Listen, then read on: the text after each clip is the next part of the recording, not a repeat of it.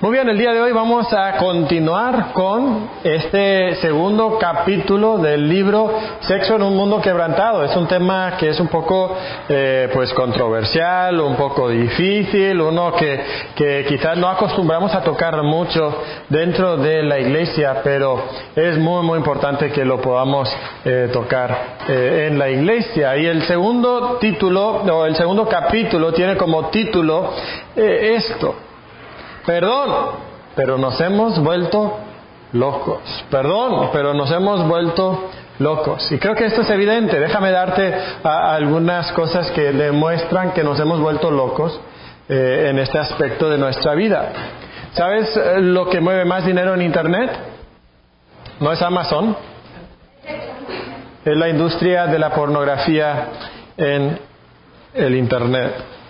Estamos en un mundo que se ha vuelto loco hombres que se identifican como mujeres, usando los baños de las mujeres y compitiendo contra mujeres en competencias deportivas y, por supuesto, quedando en primer lugar.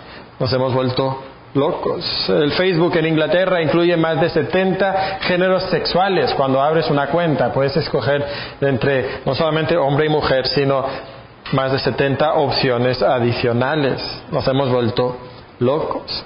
Una niña de 13 años que no puede dejar de pensar en el inminente desarrollo de sus pechos. Nos hemos vuelto locos. Jóvenes condicionados a mirar a mujeres como objetos sexuales y la los miran a las mujeres de esa manera caminando por la calle. Y en parte esto es porque las señoritas adrede visten de manera provocativa para llamar la atención a su cuerpo. Y en parte ellas visten así porque los hombres les han demostrado que esta es la manera en que ellos les prestarán atención. Nos hemos vuelto locos. Una señorita de 15 años que se considera toda una experta en sexo oral.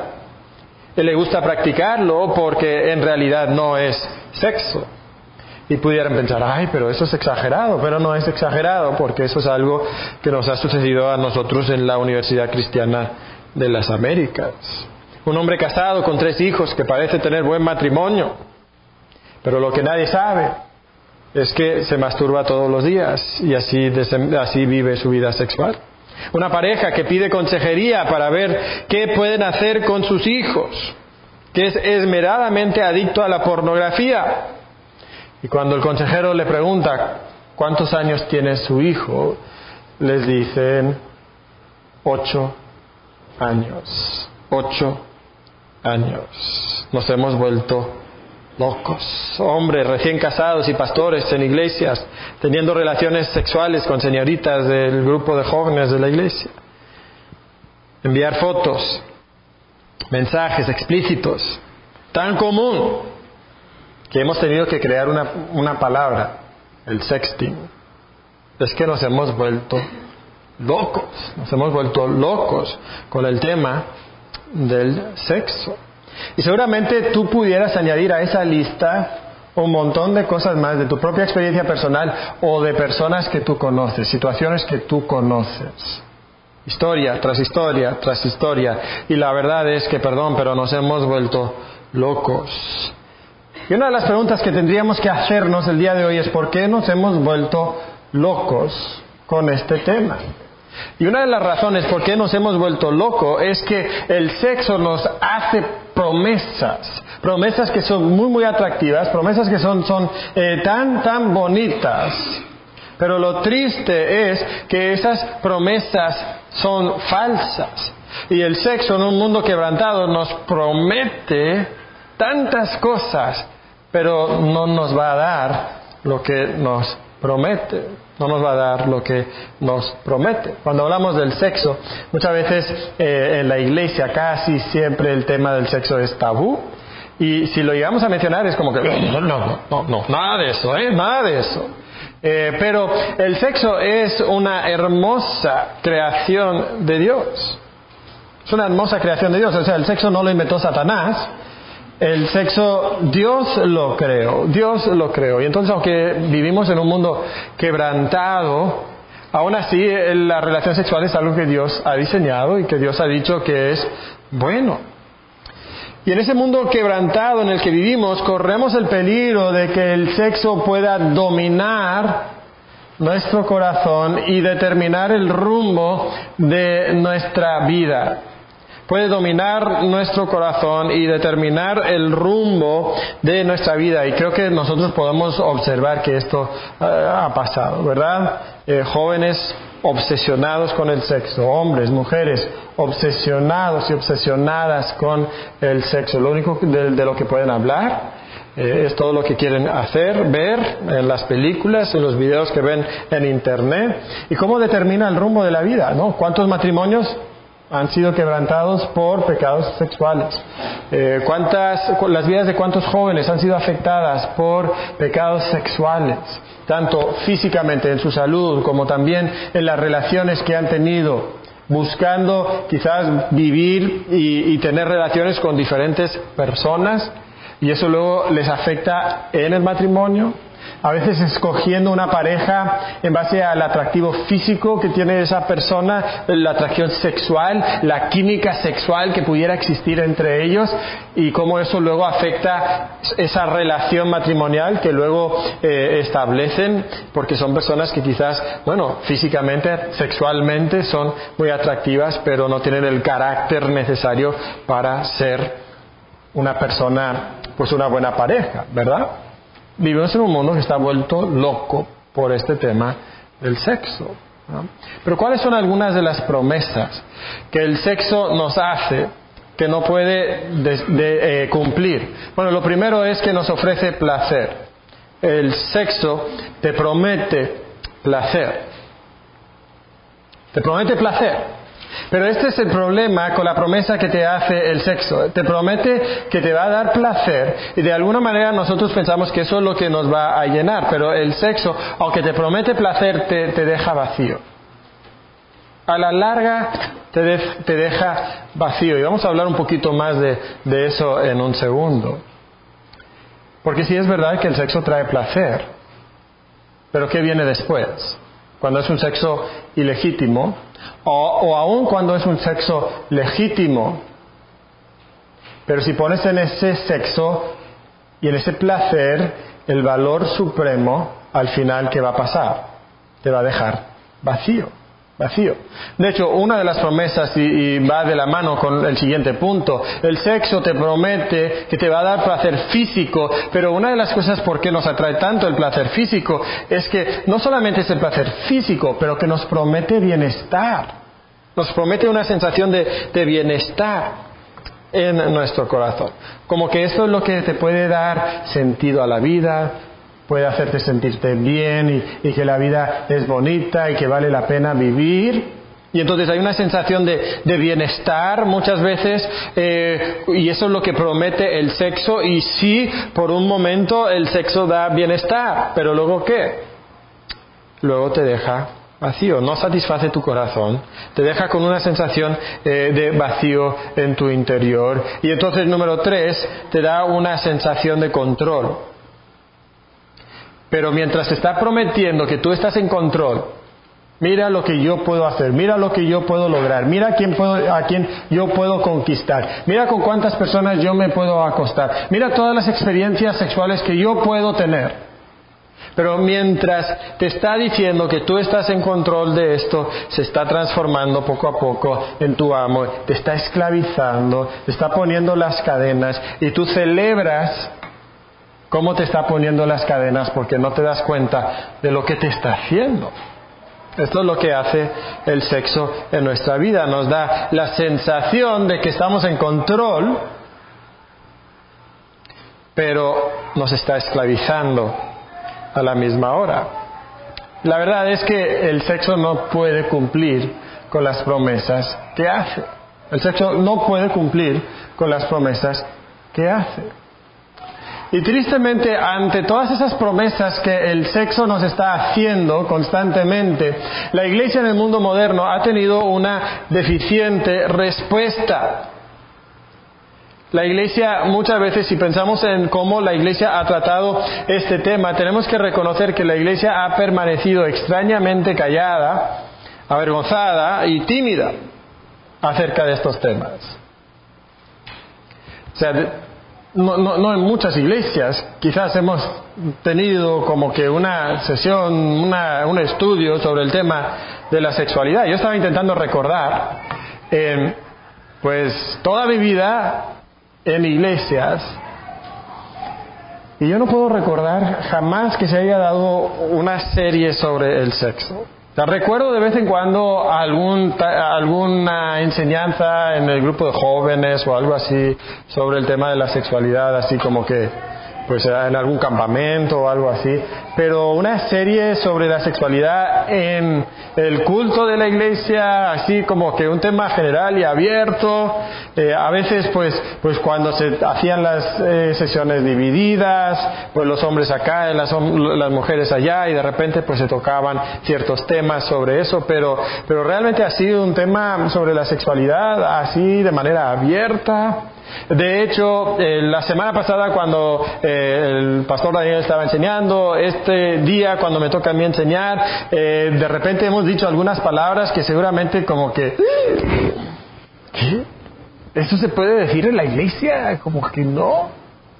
Pero nosotros hemos estado muy, muy callados sobre estos temas.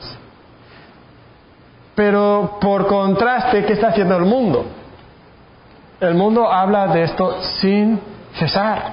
O sea, habla de este tema constantemente, nos bombardea con este tema una y otra vez y a veces una de las razones por qué no queremos hablar de este tema eh, eh, en el culto, ¿verdad? Es que pensamos, ay, pero es que los jóvenes, es que los niños y pensamos que como que son estos, como que, como que son, son puros, ¿verdad? Y, santos y, y no saben nada de esto, cuando probablemente saben mucho o más que muchos adultos sobre estos temas. ¿verdad? O sea, porque con sus compañeros en la secundaria están hablando del sexo. Y sus compañeros en la primaria, eh, eh, hasta en la primaria están hablando del sexo. O sea, si un niño de 8 años puede ser adicto a la pornografía, pues imagínate cuando llega a 10 o 12 años. O sea, estos son problemas, pero problemas enormes que nosotros tenemos en nuestro mundo. Y la iglesia le ha dado vergüenza hablar de este tema. Y no solamente la iglesia, pero si también consideramos la respuesta de los padres. Como la mayoría de los padres tocan este tema con sus hijos. La realidad es que la mayoría de los padres tienen una conversación con sus hijos y es una conversación tan, tan embarazosa, tan, tan eh, eh, incómoda. Y luego dicen, ah, qué bien, ya, ya, cumplí, ¿verdad? Hice mi responsabilidad paternal, ¿verdad? Y eso es, si es que acaso tocan el tema con sus hijos. Porque muchos padres dicen, para eso está la maestra en la escuela, ¿verdad? Creo que en cuarto grado les enseñan sobre, sobre eh, la función eh, reproductiva del cuerpo. Entonces, qué bueno que ahí en la escuela les educaron sobre esto así. Yo ni tengo que hablar del tema. No, el padre responsable dice, bueno, yo tengo que hablar del tema, ¿verdad? Y suda, ¿verdad? Y, está nervioso, parece casi que tiene fiebre, ¿verdad? Y, ah, no, y finalmente se arma de valor después de como tres meses o seis meses de pensárselo y, finalmente, pues, hijo, ¿tú sabes lo que es el sexo? Sí, ok. ¿Alguna pregunta? No, qué bueno, ok, ya. Y ya está, ¿verdad? Eh, y pues Luego digo, oh, qué bueno, ya pasó eso, ¿verdad? Y luego nunca más viene, vuelven a tener una conversación significativa acerca del sexo con sus hijos. Em, ¿Dónde creen que sus hijos están aprendiendo acerca del sexo entonces? En la calle, ¿verdad? O peor, en el Internet. Ahí es donde están recibiendo su educación sexual real. Ahí es donde se les está formando sus valores sexuales, porque los padres sienten vergüenza a la hora de tocar este tema. Y como padres no necesitamos tener una conversación con nuestros hijos, sino necesitamos tener una serie de conversaciones toda su vida, empezando probablemente mucho antes de lo que tú crees que deberías de tener que empezar. Porque probablemente para los 10, 11, 12 años tu hijo ya está muy, muy informado sobre estos temas. Eh, no voy a decir cuál, pero uno de nuestros hijos, un día, eh, mi esposa cuenta esta historia, ¿no? Que estaba en cuarto grado y llega a casa con su tarea y le preguntábamos como siempre, oye, ¿tienes tarea? Y dijo, sí, pero tú no puedes verla. Mi esposa, ah, no. Y no, no, no puedes verla. Y pues inmediatamente mi, mi, esposa ya sabía por qué, ¿no? Dijo, a ver, a ver, ven, ven, ven acá, vamos a hacer esta tarea juntos. Eh, y ahí, no, pues mira, y ok, estas, estas las partes del cuerpo, tener esta conversación. ¿Por qué? Para sacar este tema a la luz, ¿verdad? Tenemos que hablar de este tema, nuestros hijos necesitan que hablemos de este tema, la iglesia necesita hablar de este tema. ¿Sabes qué? La Biblia habla de este tema. Estaba pensando sobre, esto. ¿no? ¿Pueden ustedes pensar en pasajes bíblicos que hablan de, de este tema? A ver, digan, digan usted.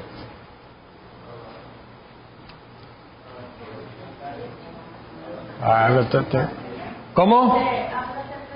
Ok, en el libro de Hebreos nos dice que eh, la cama matrimonial es honrosa y, que el lecho, pues donde se llevan a cabo las relaciones sexuales es sin mancilla, o sea que eso es algo puro y santo delante de Dios. La Biblia lo dice, ¿verdad? Muy, muy abiertamente. ¿Cómo?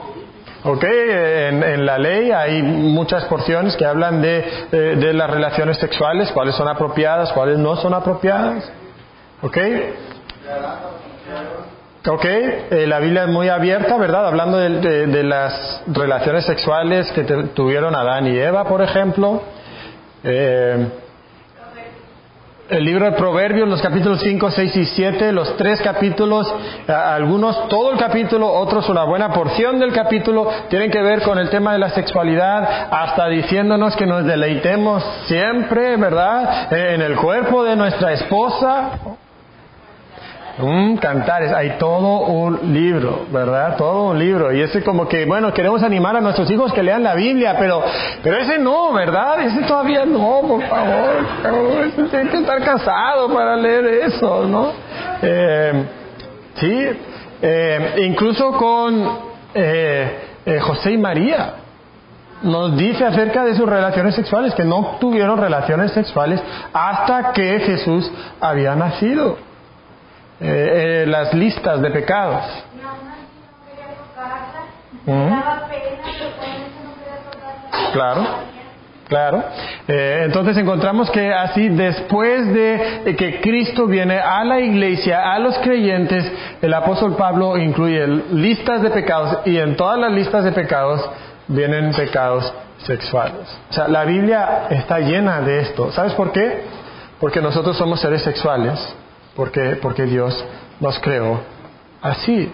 Y eso es precisamente el punto que nosotros necesitamos reconocer, que el sexo es la sabia creación de nuestro Dios. La sabia creación de nuestro Dios. Nuestro sabio Dios diseñó el sexo y diseñó que el sexo fuera una parte significativa de nuestra experiencia. O sea, Dios no solamente creó el sexo, sino Dios hizo que las relaciones sexuales fueran importantes en nuestra vida. ¿Ok?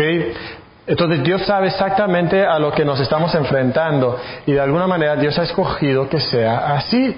Y menciono esto porque muchas veces cuando estás hablando con una persona que está luchando sexualmente con algún pecado, está teniendo problemas en su matrimonio en el aspecto sexual, una de las cosas que, que normalmente surge en algún momento de la consejería es ¿por qué Dios nos dio el sexo? ¿O por qué lo hizo tan importante, tan complicado? ¿Por qué no, no lo eliminó? ¿Por qué no puede ser algo más fácil?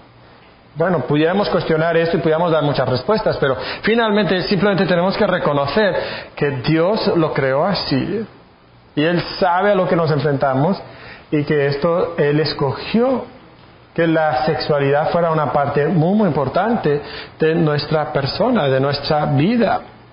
Entonces, si Dios nos creó así y Dios sabe a lo que nos enfrentamos, eso significa que no estamos indefensos frente a las tentaciones y las pasiones sexuales que nosotros pudiéramos tener. O sea, Dios no está en el cielo diciendo, ay no, ¿qué pasó? Yo creé el sexo, pero yo no sabía que iba a pasar esto y ahora, no, pues, pues, ¿qué hago con el sexo? ¿Qué hacen los cristianos? ¿Qué hacen mis hijos con el sexo? No sé, no sé qué. No, pues pobrecitos, a ver, a ver cómo le hace. No, Dios creó el sexo. Dios sabía el mundo en el que nos, eh, íbamos a, mover, cómo iba a ser, sabía que nos íbamos a volver locos en cuanto al sexo y entonces Él nos ha dado los recursos necesarios y como veíamos la semana pasada es la gracia de Dios, la gracia de Dios es lo que nosotros necesitamos para luchar contra el sexo y la gracia de Dios no solo nos da perdón, perdón pasado, sino nos da esperanza para el futuro. Creo que ahí hay un pequeño error, ¿verdad? En el copiar y pegar. Ok, la gracia de Dios no solo nos da perdón, el perdón pasado, sino nos da esperanza para el futuro, nos da esperanza para el futuro.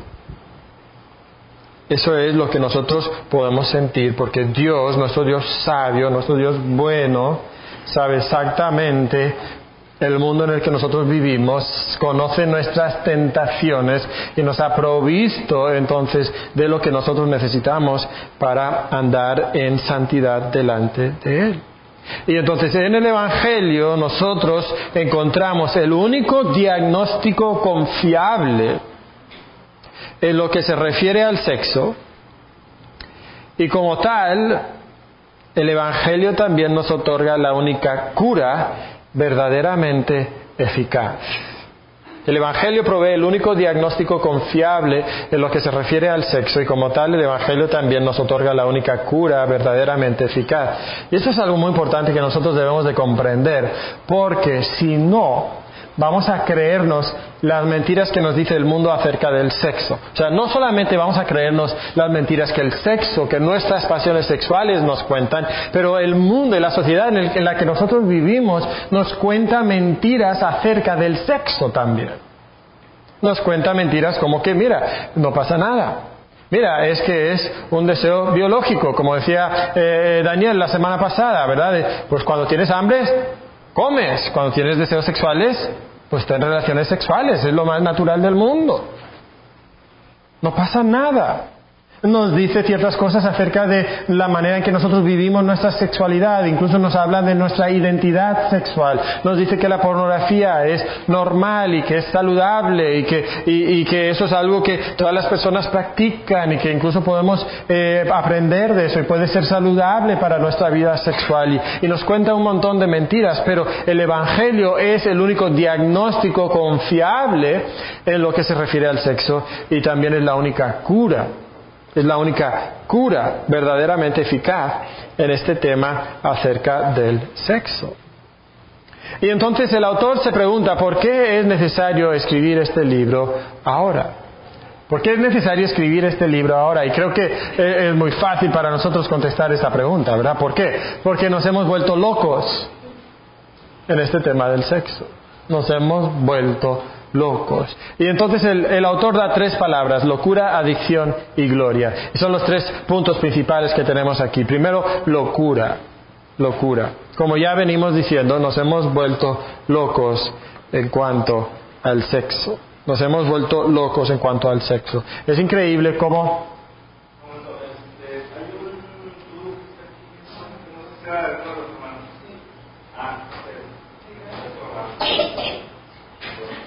Gracias, hermano. Entonces, nos hemos vuelto locos en cuanto al sexo. Eh, los niños, antes de que tienen la madurez realmente para entender lo que está sucediendo, son personas pues muy... los hemos sexualizado. Los hemos sexualizado. ¿Ves concursos en la televisión de niños? Y y están ahí ya sexualizando y cosificando a las, a las niñas y a los niños también que están ahí eh, en esos concursos, incluso concursos de, pasarela a veces para estas niñas y, niños. Vas a un restaurante Y en la televisión, y si no la televisión, en la música que están pasando por el sistema de sonido, tienes que escuchar lenguaje explícito y a veces imágenes bastante eróticas en esas pantallas que están pasando. Y nuestro mundo lo ve normal. Las revistas, completamente inmorales, ¿verdad? Fotos, eh, anuncios inmorales, la computadora y el Internet, pues todavía más, ¿verdad? Eh, cantantes de pop, si miramos la música, la mayoría de la música popular el día de hoy, casi todos los cantantes están ahí medio desnudos sobre la plataforma haciendo eh, rutinas de baile que son poco más que simulaciones de actos sexuales. Y eso es la música popular. Eh, me acuerdo hace unos años estábamos eh, viendo algo en la televisión y terminó el programa que estábamos viendo y, había luego un concierto de, Katy Perry en la, televisión. Y estaba, estaba eh, en la televisión y estaba cantando, y obviamente lo que dice aquí el autor de esas rutinas de baile. pero ¿sabes lo que a mí más me asombró?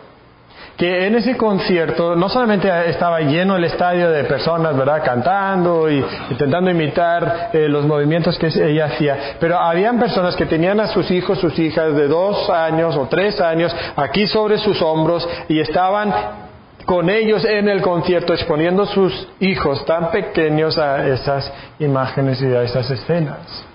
Y lo vemos súper, súper normal. A veces eh, aquí en Santa Mónica veníamos eh, anteriormente los sábados por la mañana a, visitar, a tener club de niños, hacíamos los clubes de niños los sábados y entonces a veces me tocaba, iba a visitar a alguien y a veces incluso familias de la iglesia. Y tenían ahí el programa de los sábados por la mañana, no sé qué programa era, ¿verdad? Pero ahí habían un montón de payasos y no sé qué, no sé cuánta, ¿verdad? Eh, pero salían bailando muchas veces mujeres vestidas de manera muy, muy erótica. Y ahí estaban toda la familia viendo los programas. mujeres a veces prácticamente desnudas y lo más normal del mundo. Es que nos hemos vuelto locos, ¿verdad? Nos hemos vuelto locos en este tema. Y el autor nos dice, en medio de la locura hay tan solo una ventana a través de la cual podemos mirar el mundo del sexo y verlo con franqueza, claridad y sabiduría. Esta ventana es el Evangelio del Señor Jesucristo. Es el Evangelio del Señor Jesucristo. Y entonces lo que nosotros podemos notar es que solamente una cosa nos puede librar de la locura. Y es la gracia del Evangelio. La gracia del Evangelio. Y hay muchas razones por esto, algunas de las cuales estaremos explorando los próximos días en el segundo culto. Pero una de las razones principales por la cual esto es verdad es que el sexo no es el problema. No, el sexo es una creación buena de Dios. El problema dónde está?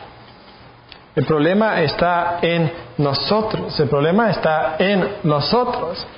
Nos hemos vuelto locos en este aspecto del sexo y eso refleja un problema en nosotros. En Romanos capítulo 1, versículos 22 al 27, dice lo siguiente. Ustedes lo pueden buscar, yo lo estaré leyendo, pero ustedes pueden seguir con la vista si quieren. Dice, profesando ser sabios, se hicieron necios, se volvieron locos, ¿no? y cambiaron la gloria del Dios incorruptible en semejanza de la imagen del hombre corruptible, de aves, de cuadrúpedos, de reptiles, por lo cual también Dios los entregó a la inmundicia en las concupiscencias de sus corazones, de modo que deshonraron entre sí sus propios cuerpos, y a que cambiaron la verdad de Dios por la mentira, honrando y dando culto a las criaturas antes que al Creador, el cual es bendito por los siglos. Amén. Por esto Dios los entregó a pasiones vergonzosas pues aún sus mujeres cambiaron el uso natural por el que es contra naturaleza, y de igual modo también los hombres, dejando el uso natural de la mujer, se entendieron en su lascivia unos con otros, obviamente hablando aquí de la homosexualidad, cometiendo hechos vergonzosos hombres con hombres y recibiendo en sí mismos la retribución debida a su extravío.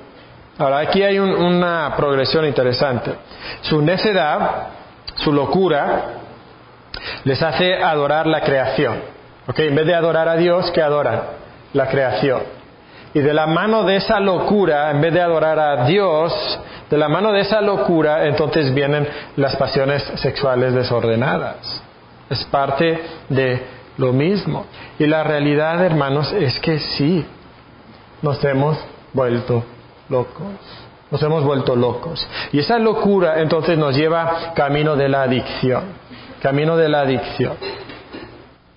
Ahora, ¿cómo funciona la adicción en nuestra vida? Y esto puede ser para cualquier tema, sea un tema sexual o sea un tema de, alguna otra sustancia. Pero ¿cómo funciona en nuestra vida? Bueno, primero hay algo que te promete placer y bienestar, algo que te promete que puede arreglar tu vida, dar sentido a tu vida. Y está esa promesa que te atrae, que te atrae, que te atrae. Y entonces, como eso nos promete algo tan bonito, entonces participamos de ello. Cedemos ante el llamado de ese, ese tema, ¿verdad? Y entonces nosotros participamos de ello. Y cuando participamos de ello, ¿qué sucede? Bueno, hay placer. El problema es que el placer es momentáneo, ¿verdad? Se siente bien momentáneamente. El autor dijo una frase que me llamó mucho la, atención. Dijo, te encanta cómo te hace sentir, pero odias lo poco que dura. Y esa es una realidad, ¿no? Porque sí, en particular con el pecado sexual, pero realmente con cualquier otra adicción.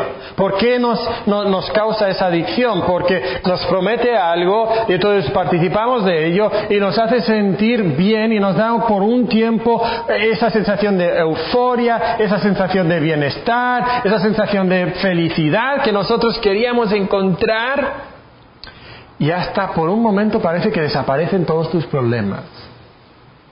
Esto es verdad si es el sexo, es verdad si es el alcohol, es verdad si son las drogas, es verdad, o sea, cualquier, cualquier otro tema, ¿verdad?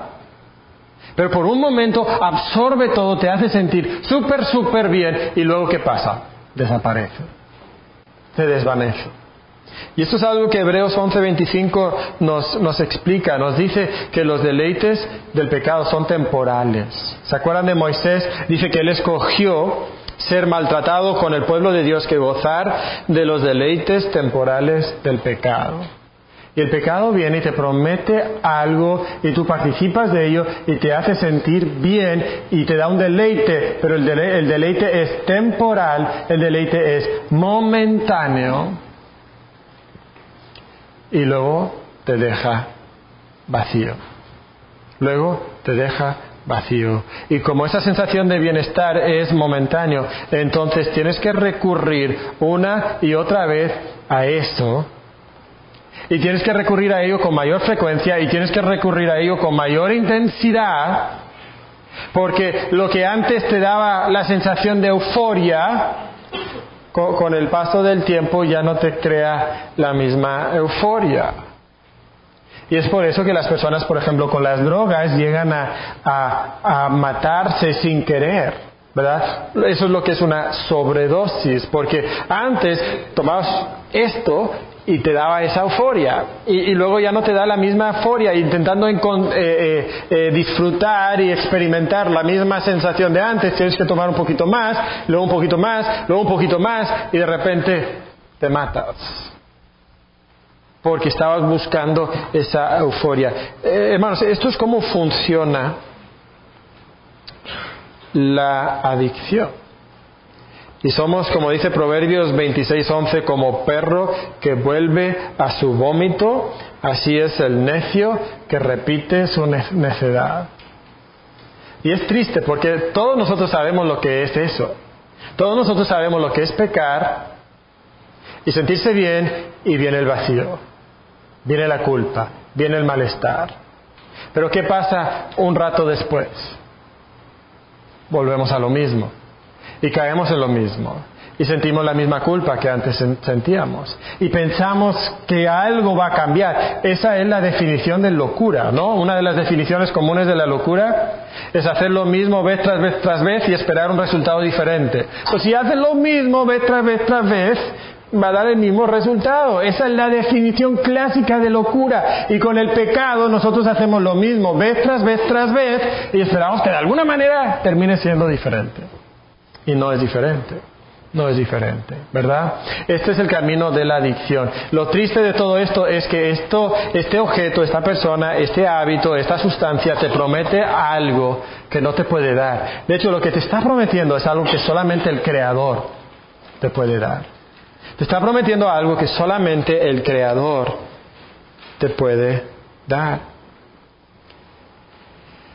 Esa persona, ese hábito, esa sustancia no puede satisfacerte porque no fue diseñado para ello. No fue diseñado para ello. No te puedes saciar. Porque lo que tú realmente necesitas es que tú necesitas un redentor. Tú necesitas un redentor. Y tu búsqueda de esas sustancias son una indicación de que tú necesitas un redentor. Todos nosotros, aunque no lo sepamos, estamos viviendo buscando a alguien que nos salve. Alguien que nos redima, alguien que nos dé significado a nuestra vida, alguien que nos ame incondicionalmente. Todos estamos buscando eso. Y algunos piensan encontrarlo en el sexo. Ahí voy a encontrar lo que va a dar significado a mi vida, lo que va a dar importancia a mi vida. Pero el sexo no te puede salvar. ¿Por qué? Porque solo el Creador te puede salvar, el, solo el Salvador te puede salvar la vida. Entonces, todo esto nos prepara para el último punto que es la gloria. La gloria. Lo que nos dice el autor es que el ser humano fue programado para la gloria. Dios nos diseñó a cada uno de nosotros con, un deseo de, gloria, de gloria, de disfrutar de la gloria. Es por eso que, las cosas, gloriosas nos atraen tanto, ¿no? O sea, puedes ir a, la creación y disfrutar de la creación de Dios y eh, cuánto nos encanta un hermoso paisaje. Pero, pero nos encanta también ver una hermosa obra de arte. Ves algo que alguien pintó, una escultura que alguien hizo y te quedas maravillado y dices, ¿cómo es posible? Yo, yo nunca pudiera hacer algo así. ¡Wow! Eso, eso es increíble y nos atrae. Hay cosas como algún evento deportivo donde ves a personas haciendo cosas físicamente impresionantes y, gloriosas y, miles de personas vienen para ver a esas personas hacer algo que es realmente impresionante. ¿Por qué? Porque estamos programados para la gloria. Ahora, piensa en los animales. Los animales no están, no están programados para eso. ¿verdad? O sea, a veces tienen competencias entre ellos, ¿no? Pero es a, ver qué macho es más fuerte para conquistar a la hembra, ¿verdad? Pero básicamente así es. O sea, no se juntan para tener olimpiadas y, a ver qué ciervo salta el más, más, más largo, ¿no? No, es que ellos no, no existen para eso, no tienen la misma programación que nosotros. Nosotros deberíamos de tener una orientación hacia la gloria. Tenemos una orientación hacia la gloria. Y vemos que Dios tiñó el mundo al crearlo, lo tiñó de su gloria. O sea, está en el tejido del mundo en el que nosotros vivimos. Está la gloria de Dios, ¿verdad? Los cielos nos cuentan la gloria de Dios, nos dice el Salmo 19. Pero aquí es donde nos equivocamos. Donde nosotros nos equivocamos es que nosotros entendemos que esa gloria es suprema, pero la gloria que está en la creación no es gloria suprema, sino es gloria simbólica. Ahora, cuando decimos que algo es simbólico, ¿a qué nos referimos? A veces lo decimos de un sentido un poco negativo. No, pues le dio, le dio así una cantidad simbólica. Eso es en un sentido negativo. Pero la palabra simbólica tiene un sentido más normal y más positivo. ¿Qué significa? Cuando algo es simbólico, no, la, bueno, la muerte de, Jesucristo fue, fue una muerte real, ¿verdad? Pero, pero ¿qué significa que es simbólico? Lo simbólico es algo que simboliza otra cosa, ¿verdad? Lo simbólico apunta a otra cosa, es una señal a otra cosa. Y entonces la gloria que Dios ha puesto en este mundo es gloriosa. ¿verdad? Vemos la creación, nos asombramos de la, de la creación, pero esa gloria simboliza la gloria suprema. Y la gloria suprema es Dios mismo. Dios es la gloria suprema. Y toda esa gloria que Dios ha puesto en su creación te debería de apuntar hacia Dios. Pero en el momento en que nosotros, en vez de ver el símbolo y buscar la sustancia, cuando nosotros nos quedamos con la sustancia, con el símbolo en vez de la sustancia, nos volvemos locos. Nos va a volver locos. ¿Por qué? Porque esa gloria que parece prometer algo, y sí promete algo, pero ¿sabes lo que promete? Te promete que detrás hay un Dios verdaderamente glorioso, supremamente glorioso. Y pero cuando tú te quedas con el símbolo, el símbolo nunca te puede saciar, porque no fue diseñado para saciarte. Fue diseñado para señalarte a Dios y a la gloria de Dios. Y entonces muchos de nosotros nos volvemos locos sexualmente. Porque estamos pensando que el sexo nos puede dar lo que solamente Dios nos puede dar. Y nos quedamos con la gloria del símbolo en vez de quedarnos con la gloria suprema de la sustancia que es Dios mismo. Es Dios mismo. El sexo entonces es algo glorioso, pero fue creado para ser un dedo que nos señala a la gloria para la cual fuimos nosotros diseñados, la gloria de Dios. Isaías 43, versículo 7 nos dice, todos los llamados de mi nombre para gloria mía, los he creado. Los formé y los hice. Todos nosotros que somos hijos de Dios fuimos creados para la gloria de Dios. Y el sexo es algo glorioso, por supuesto, pero es la gloria de la señal, es la gloria del símbolo, es la gloria de, de la sombra, no es la gloria de la realidad. No, una ilustración un poco absurda, pero imagínate que un novio y una novia están muy lejanos el uno del otro y, el novio tiene ahí una, imagen de su novia y, todos los días ve la foto, ¿verdad? Y ay, qué bonita es mi novia, ay, cuánto extraño a mi novia, y ve, ¿verdad? Y lo tiene ahí al lado de su cama y cuando se levanta, ¿verdad? Ay, qué bonita es mi novia, y cuando se acuesta, ay, qué bonita es mi novia, cuánto extraño a mi novia. Y, casi pues, porque extraña a su novia y casi se pues, desarrolla el hábito de a la foto, ¿verdad? Antes de, antes de dormirse y al levantarse un poquito, ¿verdad? Y luego su novia regresa del viaje.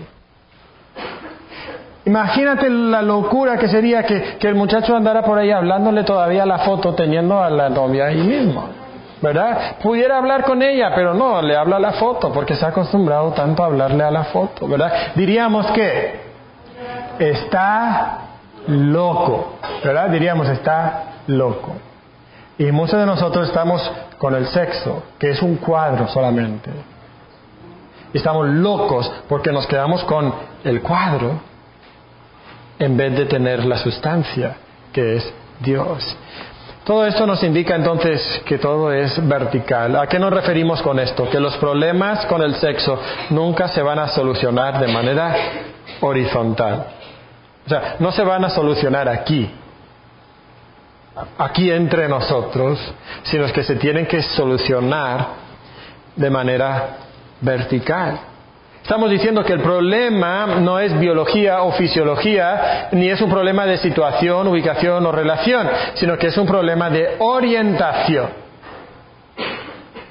O sea, tú puedes decir, mira, es que el problema es, eh, es mi trabajo, porque en mi trabajo hay un montón de, de compañeros que me hablan de temas sexuales, entonces voy a cambiar de trabajo. Quizás tú puedes decir, no, es que las mujeres, o es que los hombres donde yo, eh, donde yo trabajo, es que mira, me tientan mucho, entonces yo me tengo que, que, que ir de ese trabajo. Te vas a cambiar de trabajo y vas a encontrar que vas a enfrentarte a las mismas situaciones. ¿Por qué? Porque el problema no es el sexo, ni es la situación donde tú estás, no es tu ubicación, El problema real es tu corazón. ¿verdad? Yo soy el problema. Y lo único que puede, solucionar lo que yo traigo dentro, el problema que yo traigo dentro es el ser reconciliados con Dios. Segunda Corintios 5:20 dice, reconciliaos con Dios. Y es esta reconciliación con Dios, que no solamente sucede en el momento de la salvación, pero está constantemente sucediendo en nuestra vida mediante la santificación. Entonces sí, llega un momento donde somos reconciliados con Dios y llegamos a ser sus hijos, pero cada aspecto y cada faceta de nuestra vida tiene que ser reconciliada con Dios. Y muchas veces nosotros nos estamos reservando ciertos aspectos de nuestra vida y decimos, bueno, yo quiero ir a la iglesia y yo quiero cantar a Dios y yo quiero leer mi Biblia y yo quiero sentirme buen cristiano, pero mi sexualidad, yo voy a vivir mi sexualidad de una manera aislada, de una manera separada, de una manera divorciada de mi relación con Dios. Y no se puede. La única eh, solución posible es que todo tu ser, incluyendo tu sexualidad, venga a vivirse a la luz de tu relación con Dios de manera vertical. Y entonces que eso controle la manera en que tú vives tu sexualidad de manera horizontal mientras estás aquí sobre la tierra. Y lo que el autor dice al final del capítulo es que la, solo cuando Dios esté en su lugar legítimo, siendo el amo indisputable de nuestro corazón. Todo lo demás en nuestra vida estará en su lugar adecuado. Solo cuando Dios es el amo indisputable de mi corazón, de todos los aspectos de mi ser. Solamente entonces puede estar el sexo en su lugar adecuado. Cuando otra cosa lo reemplaza, la locura y el caos de alguna clase siempre vienen como consecuencia. La locura y el caos siempre vienen como consecuencia. ¿Por qué estamos locos? Porque no hemos dejado que Dios sea el amo de nuestra sexualidad. Y entonces necesitamos nosotros hacer que Dios sea el amo de nuestra sexualidad. Hermanos, no vivas tu vida hablando al símbolo cuando pudieras tener la sustancia. La gloria suprema es Dios. El sexo te está señalando a Dios, te está apuntando a Dios. Entonces, busca en Dios lo que puede satisfacer tu corazón. Algo que el sexo te promete, no te puede dar. No te puede dar. Eso es lo que nos dice el autor en este segundo capítulo. Y espero, hermanos, que esto nos, nos eh, dé ciertas ganas de continuar escuchando y leyendo lo que tenemos en el siguiente capítulo. Eh, los siguientes capítulos. Para los hermanos que pidieron los libros, tenemos todavía algunos aquí, de los que pidieron. Si tú quieres un libro pero no lo has pedido, habla por favor con mi esposa y podremos hacer otro pedido para traer eh, más libros, ¿verdad? Pero si lo pediste y no lo has adquirido todavía, eh, tenemos aquí los libros para poder continuar con este estudio. Yo les animo, hermanos, no sé ustedes que son padres, pero nosotros en casa, eh, en, nuestro tiempo devocional, un día nos echamos una buena plática sobre este tema con nuestros hijos. ¿Ok? Yo les recomiendo que hagan eso también con sus hijos. ¿Qué dijo el pastor el domingo? ¿Qué aprendimos? Pueden sacar la hojita, ¿verdad? Ah, sí, vimos esto. ¿Qué te llamó la atención? ¿Qué aprendiste? ¿Verdad? ¿Con qué estás luchando? Y eso puede ser una muy buena conversación con tus hijos, especialmente los que van llegando a la adolescencia o o la juventud. Muy bien, vamos a orar y con esto terminamos.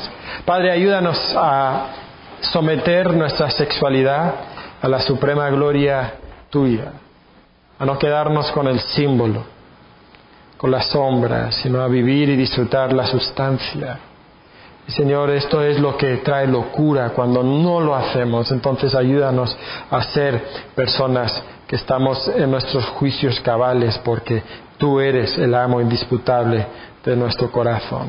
En nombre de Cristo te pido esto. Amén.